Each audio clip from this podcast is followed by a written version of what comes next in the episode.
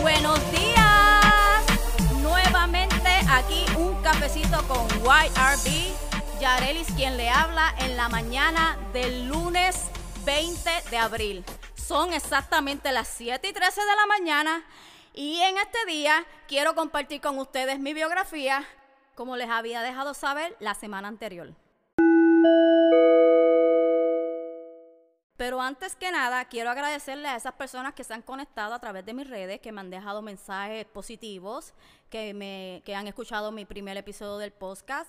Gracias a todos ustedes. Son un grupo de calidad y entiendo que van a estar ahí siempre. Gracias a mis seguidores. Sin más preámbulo, pasemos al tema de hoy.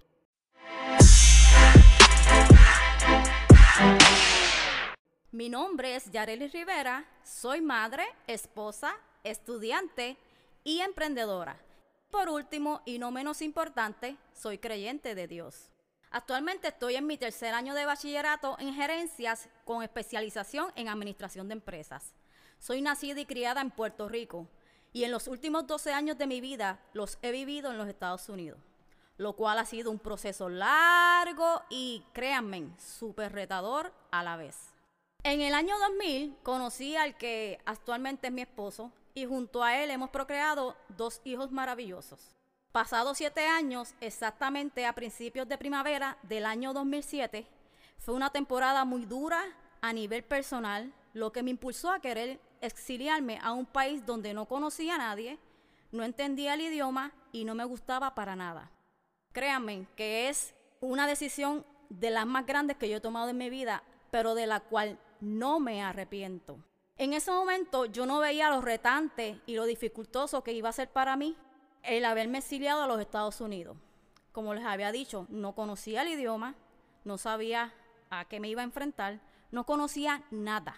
Pero yo me enfoqué en el bienestar de mis hijos. Imagínense, tenía un hijo de nueve, uno de cinco y uno de dos años. Pero decidí abandonar la isla y sí, abandoné a mi pareja en ese momento, mi esposo.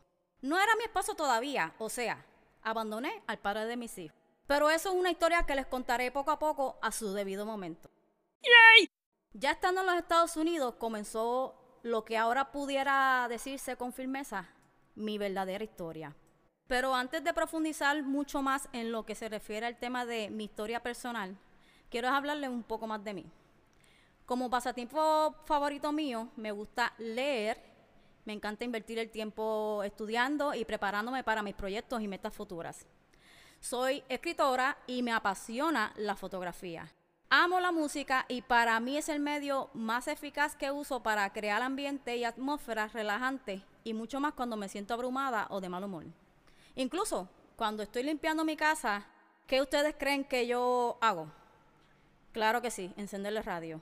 En adición a la música, la literatura y estar estudiando y preparándome para mis metas futuras, me encanta el baile. Para mí es lo máximo. Desde pequeña siempre ha sido uno de los pasatiempos que más yo he disfrutado. Y es mi pasión más, más, profunda, o sea, vive en mí, bueno, está en mi sangre, 100%, full. Siempre estaba metida en cuanto a grupos de baile, clases de modelaje, batutera, bueno, en cuanta cosa, cuantos revoluciones, yo estaba metida me gustaba hacer de todo. Prácticamente yo me gustaba ser ese tipo de, chica que cuando yo llegara a un sitio, todos tuvieran que voltear la cara porque llegó prácticamente pues Yarelis. Mis padres fueron muy alcahuetas conmigo y me complacían cada capricho, pues sabían que yo era talentosa y que todo lo que yo hacía lo hacía con pasión. Ganaba competencias, era premiada con reconocimientos, medallas, trofeos. Créanme, yo era una niña muy coqueta, era simpática y eléctrica. Como diría mi mamá, yo era una presenta, pero en el mejor sentido de la palabra. Y mi deporte favorito es el voleibol y el básquetbol, aunque no los practico ninguno de los dos, pero me fascinan. Como amiga soy un amor y confidente a la vez, pero tengo que ser honesta contigo. Tú,